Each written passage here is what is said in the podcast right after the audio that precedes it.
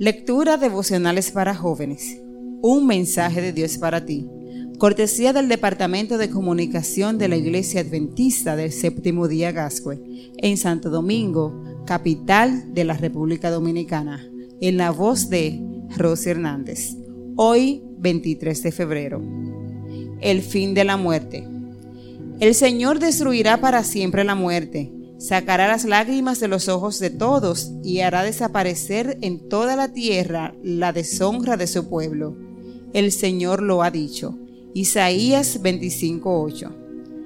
La muerte es la realidad que más lágrimas le ha arrancado y más interrogantes le ha planteado al ser humano a lo largo de su historia. Las reflexiones humanas acerca de la muerte ha girado esencialmente en torno a dos temas la brevedad de la vida humana y la solución para la muerte. Hace ya varios miles de años que el patriarca Job preguntó, si el hombre muriere, ¿volverá a vivir? Hoy en día podríamos señalar al poeta Euquerio Amaya, quien expresó su incertidumbre e inconformidad en su poema titulado Liet.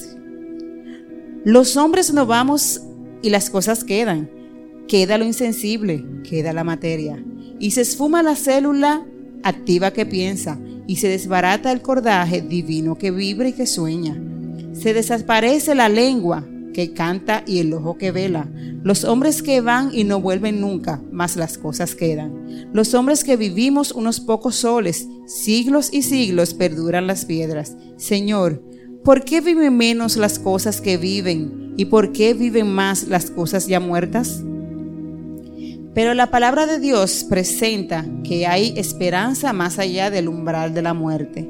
En primer lugar, la Biblia nos enseña la solución que Dios ha preparado para la muerte. Mas ahora Cristo ha resucitado de los muertos. Primicias de los que durmieron es hecho, porque por cuanto la muerte entró por un hombre, también por un hombre la resurrección de los muertos. Porque así como Adán todos mueren, también en Cristo todos serán vivificados. Y el postrer enemigo que será destruido es la muerte. La solución que Dios ha diseñado se llama resurrección y Jesús la garantizó para cada ser humano. Quizá te preguntes, ¿y qué tengo que hacer para asegurarme la resurrección? Jesús dijo, de cierto, de cierto os digo, el que oye mi palabra y cree al que me envió, tiene vida eterna y no vendrá condenación, mas ha pasado de muerte a vida. Juan 5, 24, 25.